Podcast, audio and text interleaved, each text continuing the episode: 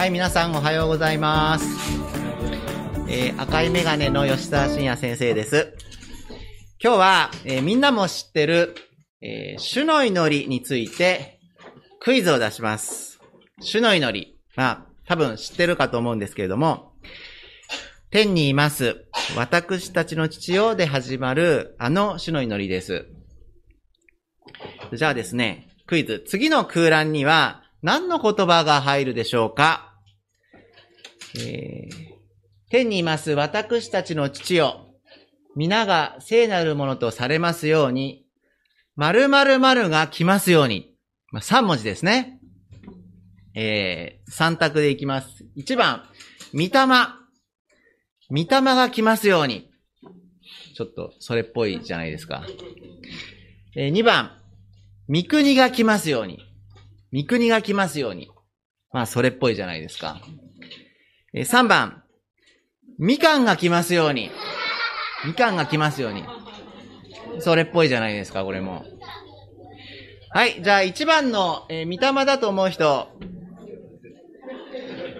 はい、えっと、2番の三国だと思う人。はい、じゃあ3番のみかんだと思う人。はい、ありがとうございます。えー、タンポポ協会の皆さんは最後まで私にお付き合いくださいまして、えー、大変嬉しく思っておりますが、えー答えはですね、2番の、えー、三国が来ますようにですね。三国が来ますようにっていうこの祈りの言葉をぜひみんなに覚えてもらいたいなって思ってます。三国が来ますように。主の祈りは、教会のみんなと一緒に祈る祈りです。もちろん、一人で祈ってもいいんです。お家で一人でお祈りするときに、この主の祈りをお祈りするのはとても素晴らしいことだと思います。でもこうやって教会でみんなで一緒に主の祈りを祈ることも素晴らしいことですね。だってみんなで一緒にお祈りすると、みんなの声が聞こえるからです。私たちは教会です。私たちはイエス様に従っていこうとしている一人一人です。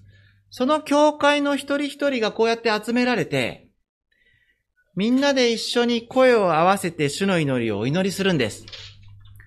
そうすると、一人じゃないってことがわかるじゃないですか。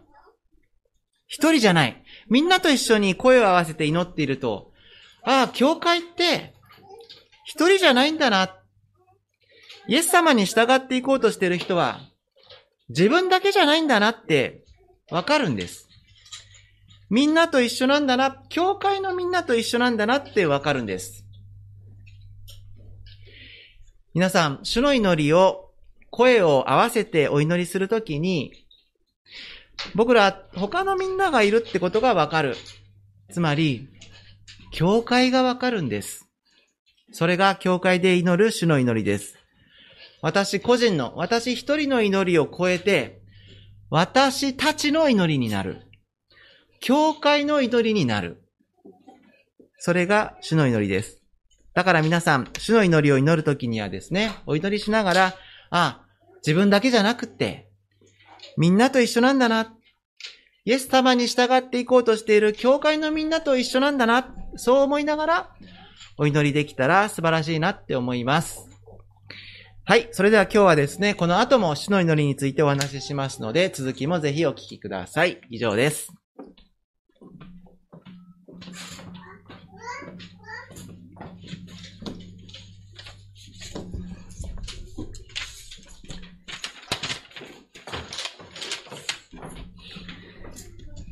それでは本日の御言葉をお読みいたします。ルカの福音書11章1節から2節 B となっております。それではお読みいたします。さて、イエスはある場所で祈っておられた。祈りが終わると、弟子の一人がイエスに言った。主よ、ヨハネが弟子たちに教えたように、私たちにも祈りを教えてください。そこでイエスは彼らに言われた。祈る時にはこう言いなさい。宣教、主の祈りを祈ると題しまして、吉田先生に御言葉を取り継いでいただきます。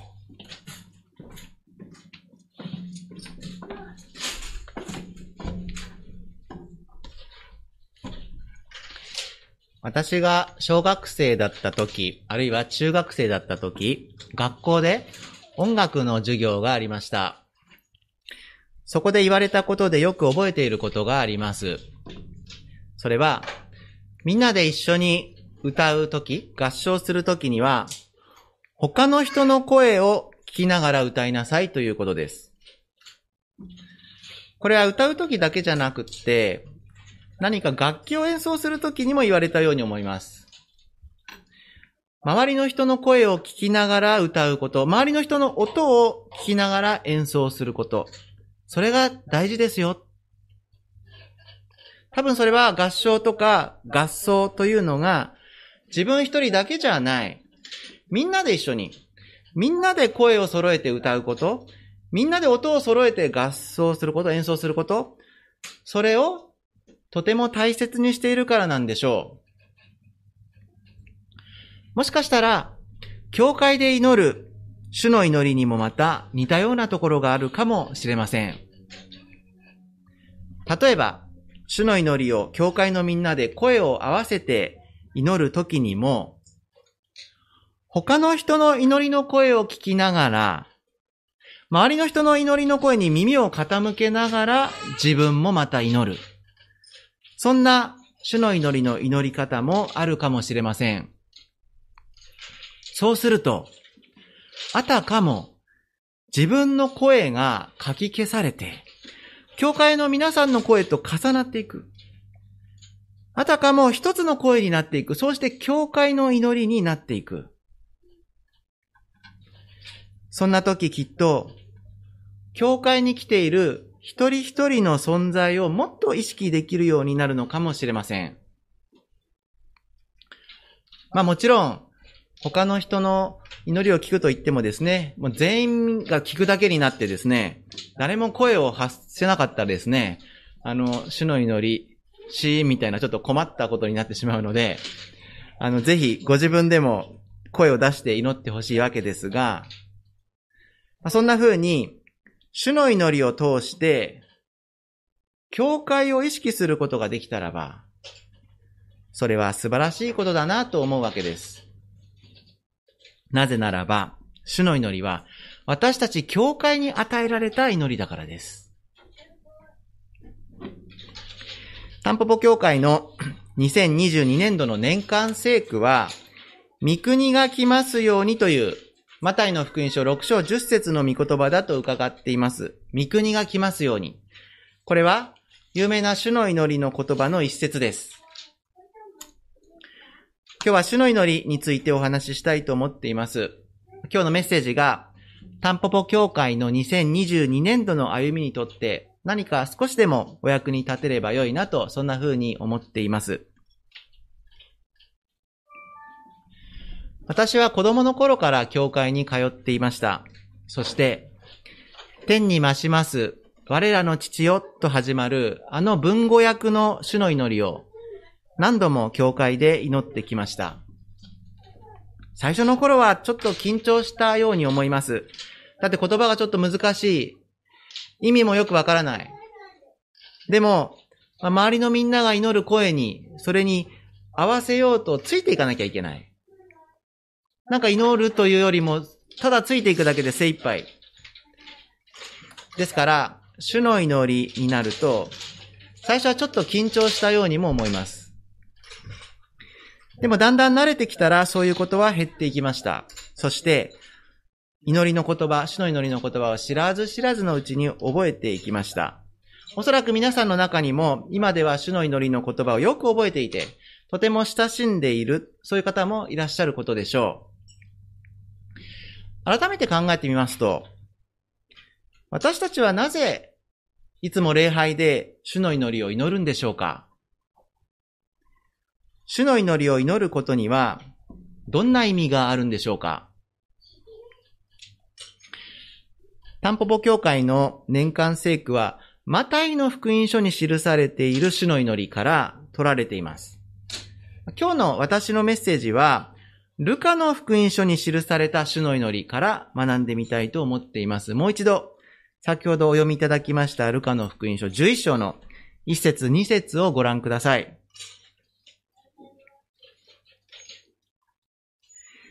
イエスがある場所で祈っておられた。おそらく弟子たちはそのイエスの姿を見ていたんでしょう。ああ、先生も祈っておられたんだ。イエス様も、先生も、私たちと同じように神様に祈られるんだ。そしてそのイエスの姿、祈りの姿を見ていて、あるいは祈り終わった後のイエスに出会って、そこから何かを感じたのかもしれません。なんか自分たちの祈りとは違う。先生祈り終わった後、どうしてこんなにも満たされた顔してるんだろう。聞いてみたい。イエス様は、先生はどうやって祈ってるんだろう？何か特別な祈りの言葉があるんだろうか？主よ、私たちにも祈りを教えてください。弟子たちは当時のユダヤ人の教えや慣習の中ですでに祈りを経験していました。別に祈り方を知らなかったわけじゃないんです。むしろみんなよく祈っていたと思われます。でも何かもっと違う祈りもっと別の祈り方に惹かれたのかもしれません。ほら、あの、バプテスマのヨハネの弟子たちのように、この当時、ヨハネの弟子たちはよく祈ることで有名でした。そう。あのヨハネの弟子たちは、彼ら独自の祈り方、彼ら独特の祈りの言葉を持ってるじゃないか。だったら、私たちだって、我々イエスの弟子たちだって、独自の祈り方、独特の祈りの言葉があってもいいじゃないか。だって先生のあの祈りを見ただろうイエス様の祈った後のあの顔を見たら、あの満たされた表情を見たら、自分たちも同じような祈りを捧げたい。私もあんな風に祈りたいって、そりゃそう思うじゃない。主よ、私たちにも祈りを教えてください。そしてイエスが教えてくださった祈り。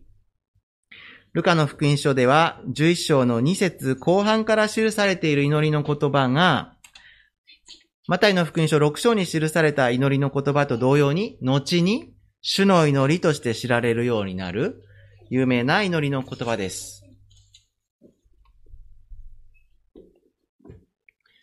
皆さんは他の誰かに祈りを教えたことがあるでしょうか？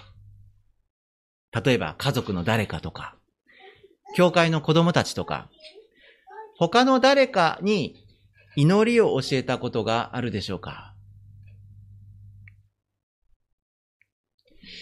以前、聖書を読み始めたばかりの弓道中の学生が私のところにやってきて、こう言いました。深夜さん、お祈りってしたことないんですけど、どうやって祈ったらいいんですか？私はその時こんな風に答えたような気がします。お祈りの最初に神様って呼びかけたり、お祈りの最後には、イエス様のお名前によって祈ったり、そういう祈りの形式は確かにあるよ。でもね、基本的にはね、何でもいいから、自由に祈りたいことを祈ったらいいんだよ。自分の心の内にある思いを、そのまんま口に出して祈ってごらん。別にそんなに難しく考えずに、自分の言葉で自由に祈っていいんだよ。神様は何でも聞いてくださるお方だから。私はその時、自由に祈ること、自分の祈りたいように自由に祈ってもいいんだよっていうことを、ことさら強調して、その弓道中の学生に伝えたように思います。お祈りってさ、そんなに難しく考えなくてもいいんだよ。プロテスタントのお祈りは、そんな堅苦しいものじゃないんだから。その考えが間違っているとは思いません。でも、今日の聖書の箇所で、イエスはそれとは全く違う答え方をされたことは注目に値します。二節。祈るときには、こう言いなさい。イエスはここで、自由に祈るんじゃなくって、こう言いなさいと、ある決まった言葉、ある定まったフレーズを教えられたんです。何でも好きに祈ったらいいよとは言われませんでした。こう言いなさい。しかも、弟子たちの疑問に対して、実にストレートに答えられたんです。何かの例えを使って説明したわけでもない。全然別の角度から、まあ時々聖書を読んでいると、あるような、なんかイエス様ちょっと何言ってるかよくわかんないなって、ちょっと突っ込み入れたくなるような、そんなイエス様あるあるの答え方をされたわけでもない。ストレート、ド直球で、こう言いなさいと、そのまんま言葉を伝えられたんです。ですから弟子たちは間違えようがありません。勘違いのしようがない。非常に明確に語られたわけです。こう言いなさい。実はここに、主の祈りの本質があります。主の祈りとは、イエスが教えてくださった祈りであって、私たちから出てきた祈りではないということです。私たちが考え出したとか、私たちが頑張って、え上手に解釈したとか、そういうものじゃない。その言葉の一つ一つが、神であるイエス様から明確に発せられた言葉でした。ですから、主の祈りとは、私たち人間の心の内から出てきた祈りではないんです。もしかしたら私たちは、祈りというのは、自分の心の内から出てくる自然な思いを神様に知っていただくこと、それが祈りだ。そんな風に考えているかもしれません。私の心の内にある疑いや願いや思い悩みや、それを神様にお伝えして、神様に知っていただく。なるほど、確かにそれは祈りでしょう。私もそう思います。でも、主の祈りに関してはそうじゃない。主の祈りに関してはそうじゃないんです。主の祈りには、私たちの願望ではなくて、神様の願望が祈られてるんです。神様の願望です。ですから、はっきり言って主の祈りは、祈りづらい祈りだと思います。正直あんまりしっくりこない。むしろ私たちの思いとちょっとずれてる。そんな祈りじゃないでしょうか。天にいます。私たちの父よ。天に増します我らの父をそう祈り始めますけれども、本当は、神様には、天なんていうちょっとよくわからない場所じゃなくて、私のそばに、いや、こ、ここにいてもらいたかったりするわけです。御心が行われますように。御心をなさせたまえ、そう祈るけれども、でも本当は神様の御心っていうよりはむしろ、私の願いが叶えられますようにって祈りたかったりするんです。日曜の糧を、日ごとの糧を今日もお与えください。そう祈るけれども、でも本当は、毎日のご飯だって、月々のお給料だって、与えられるっていうよりもなんかこう自分の力で得ているものだっていうふうに頭のどっかで思っていたりする。そんなふうに、主の祈りは、私たちの心の内から出てくる自然な思いとはちょっとずれてる。だからきっと主の祈りは祈りにくい。実に祈りにくい。すでにその言葉は暗記しているかもしれません。もう何十回、いや何百回も祈ってきた。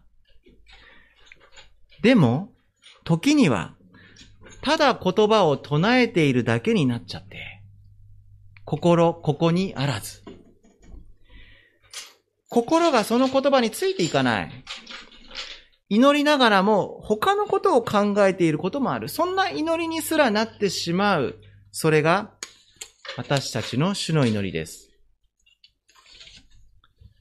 だって主の祈りは私の本音とずれてるから。もっと言うならば、主の祈りは私の自分勝手な思いにぶつかってくるから。でも皆さん、ここに主の祈りの本質があるんです。この主の祈りを祈るのは、私たちがいつもいつも礼拝でこの主の祈りを祈るのは、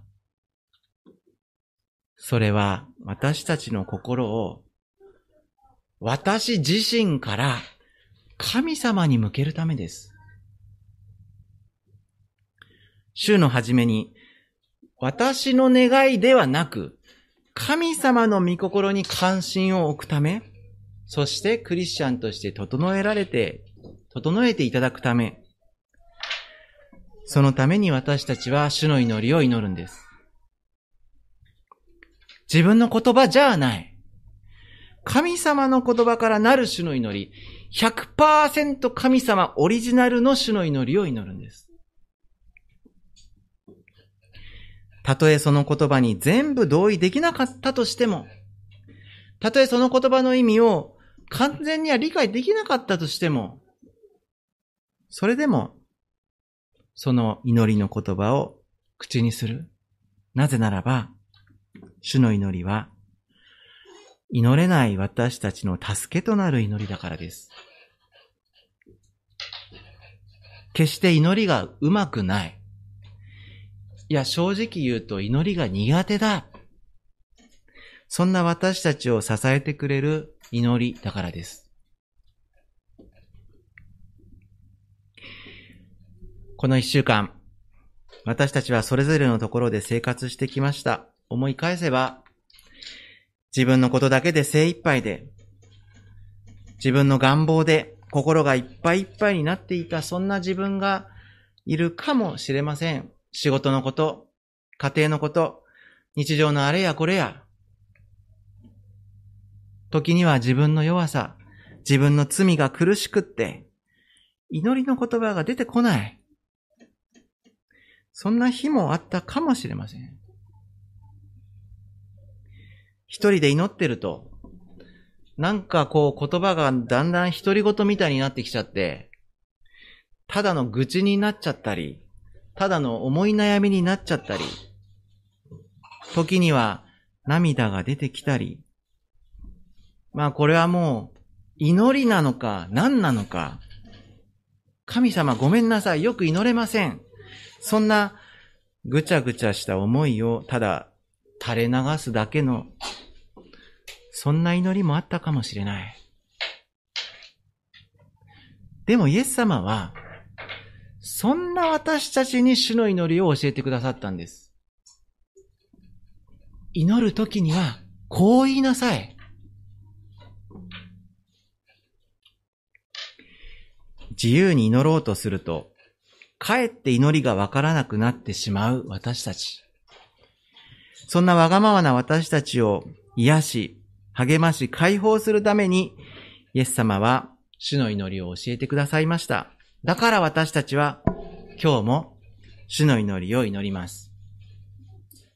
自分じゃなくて、神様の思いに心を向けるために、自分じゃなくて神様が願っている生き方に自分を合わせようとするために、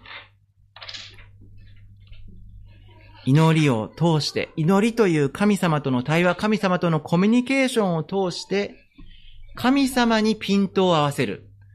神様にチューニングする。それが主の祈りです。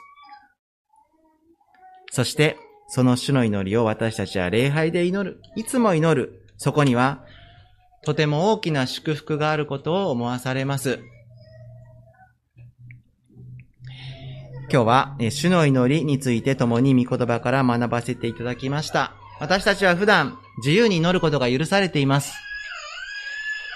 そしてそんな普段の自由な祈りの言葉が、この礼拝の主の祈りを通してますます整えられていくことを願っています。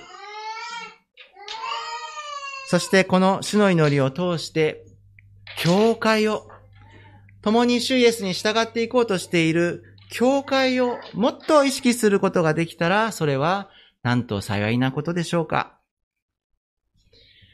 御国が来ますように、2022年度のタンポポ教会の歩みの上に主の豊かな祝福がありますように、心からお祈りいたします。一言お祈りさせていただきます。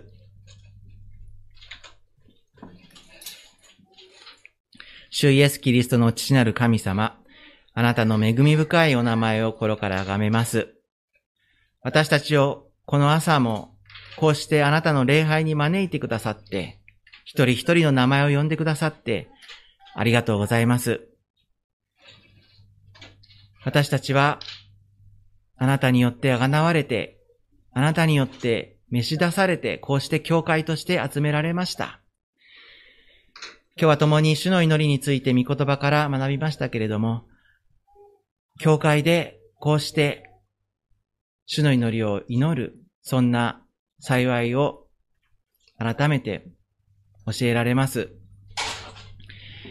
私たちは祈りがわからない。どうやって祈ったらいいかわからない。そのようなものです。そんな私たちにこう言いなさいとあなたが教えてくださった主の祈り。本当にこの祈りの言葉を心からありがとうございます。どうか私たちが主の祈りと共に歩んでいく中で、私たち自身の祈りもまた整えられていきますように。この主の祈りを通して、この教会が、神の民の共同体が、ますます互いに愛し合う群れとなっていきますように、心からお祈りいたします。御言葉をありがとうございます。主イエス・キリストの皆によってお祈りいたします。アーメン。